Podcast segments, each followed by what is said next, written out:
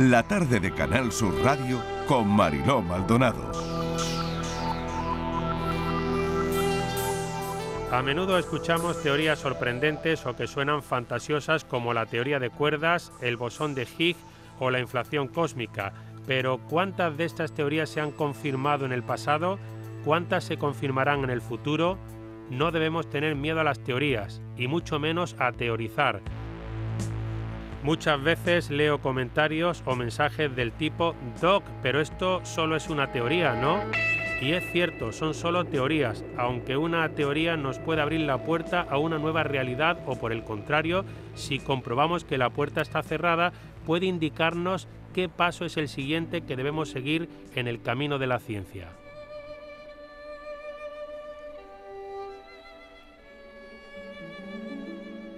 Un universo explicado del doctor Fisión.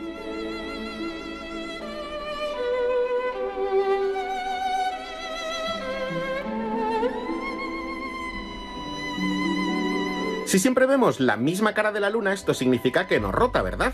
Incorrecto. Vemos siempre la misma cara de la luna precisamente porque rota. Te lo cuento. La luna da una vuelta completa sobre su propio eje cada 27,3 días, y esto es aproximadamente lo que tarda en dar una vuelta alrededor de nuestro planeta. Esto es lo que se conoce como rotación sincrónica, y es precisamente el motivo por el que siempre vemos la misma cara de la luna. Pero hay un detalle muy interesante, y es que como la órbita de la luna es elíptica, su rotación y traslación no se anulan por completo, y además esta órbita afecta su velocidad de giro. Cuando está más cerca de la Tierra da la vuelta más lento y cuando está más lejos la da más rápido. Pero, ¿por qué se da este fenómeno de rotación sincrónica? Porque nuestro planeta con su gravedad regula la rotación de la Luna.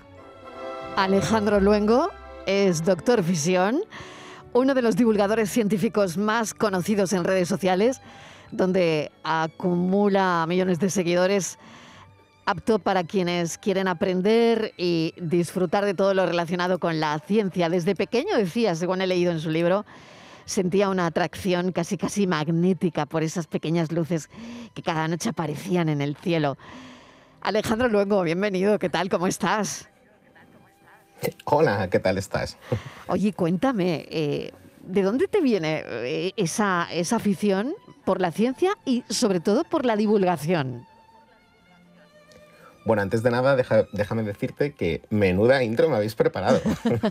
me he puesto colorado y todo. ¿Qué menos? Qué maravilla, qué maravilla. Un millón de gracias. Estoy emocionado.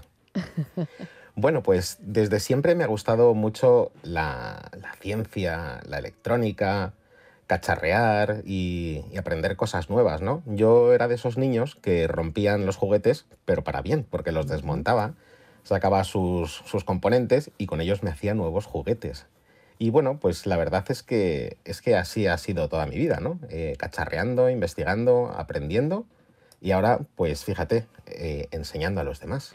¿Qué hacemos aquí, Alejandro? Que es la gran pregunta. Eh, esa es la segunda pregunta más difícil que se le puede hacer a un físico después de qué es el tiempo.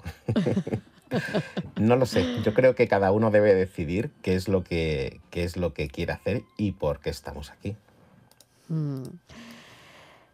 Este libro mm, está hecho de una manera donde, bueno, te, atrapa porque son conceptos muy interesantes que, a todos, mm, nos atrae, ¿no?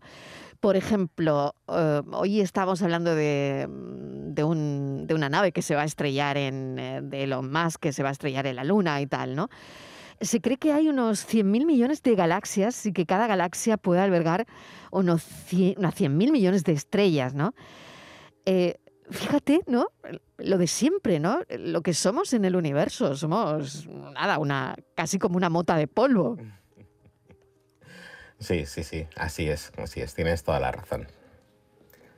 Hace tiempo eh, pensamos que el universo que el universo estaba estático, ¿no? que las galaxias se movían, pero no demasiado. Pues hubo alguien que se atrevió a decir que el universo estaba en expansión. Em, este universo en expansión, que es siempre cambiante, siempre variante, alejaba a las galaxias cada vez más unas de las otras.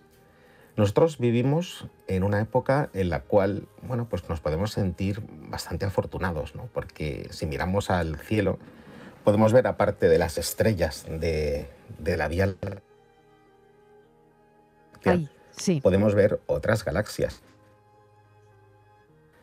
Pero imagínate, imagínate esta situación. ¿Qué pasaría, qué pasaría si en la Tierra se detuviese la vida durante miles de millones de años? Y dentro de y después de ese tiempo volviese a surgir la vida y volviesen a surgir civilizaciones inteligentes. Si ellos mirasen a las estrellas, ¿sabes qué verían? ¿Qué? No verían nada, porque la expansión las habría alejado de, nuestro planeta y ellos pensarían y ellos pensarían que estaban colgados en un vacío cósmico infinito, ¿no? Interesante, la verdad, todo esto, ¿no? Bueno, determinar, eh, doctor Fisión, que el universo está en expansión. Eh, tú dices en tu libro que tampoco es algo tan, tan complicado, ¿no? El problema es que el universo estático era una creencia arraigada ¿no? en la comunidad científica y que pocos se plantearon que existiera otra, otra posibilidad, ¿no?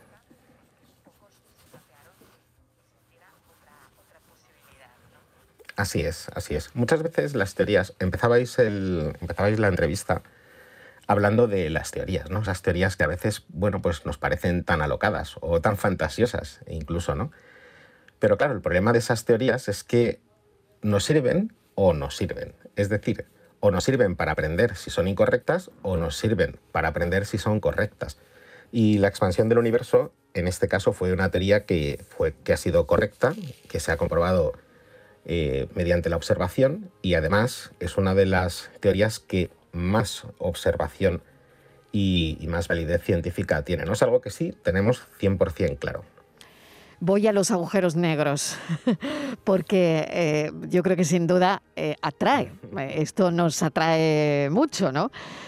son los objetos más misteriosos, impresionantes de, de todo el universo. Y yo no sé, lo dices también en tu libro, ¿no? que son un magnífico ejemplo de cómo la ciencia puede predecir la existencia de algo que a priori no podemos ver, ¿no? después de, demostrarlo matemáticamente y traerlo a la realidad en forma de, imagen. ¿no? De ahí las, las famosas fotografías ¿no? de, los agujeros negros.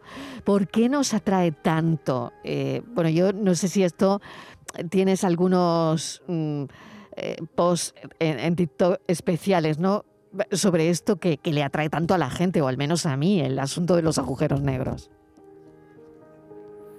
La verdad es que sí, tengo, tengo bastante material, incluso, e incluso he hecho un especial en YouTube, un especial largo, hablando de los agujeros negros. Y yo creo que al final es porque son objetos que no podemos ver, son misteriosos. Todo lo que se nos oculta, todo lo que no podemos ver, en el fondo es mágico y misterioso. Pasa lo mismo con materia oscura, con energía oscura. Son cosas que son difíciles de comprender y esa imagen fue muy importante no solo para la comunidad científica, sino para todo el mundo. Porque ha sido una vez más una demostración de que las matemáticas pueden convertirse en cosas reales, mm. que solo con matemáticas podemos descubrir cosas en el universo que están ocultas a nuestra vista. ¿Cuándo decides hacerte influencer? Hemos hablado mucho de, esto estos días, ¿no? Y, no sé cuándo decides mm, llevarlo al, terreno de las redes sociales, ¿no? Y, bueno, y después cómo te das cuenta eh, que esto tiene un interés enorme y me imagino que también, ¿no? Entre, entre la gente joven. Eh, es una manera, ¿no? De divulgar ciencia entre los más jóvenes. Sí, sí, es increíble la cantidad de, gente joven e incluso, bueno, gente de 13, 14, 15 años que, quiere ser científico, que quiere aprender y que quiere cambiar el mundo y darlo a conocer, ¿no?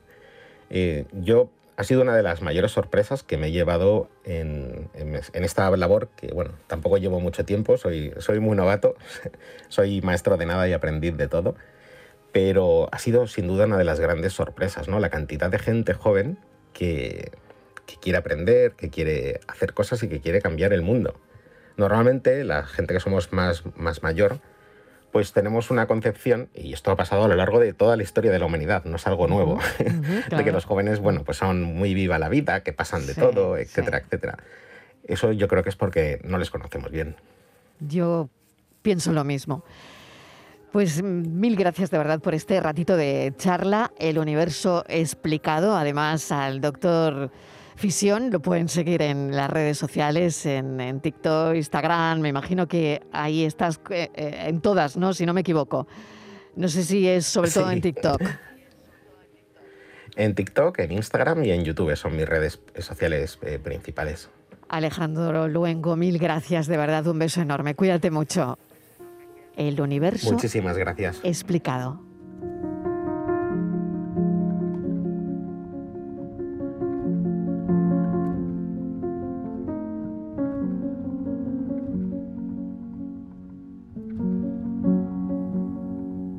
Son las 5 y 17 minutos de la tarde y la siguiente historia no les va a dejar indiferentes después de la publi. La tarde de Canal Sur Radio con Mariló Maldonado.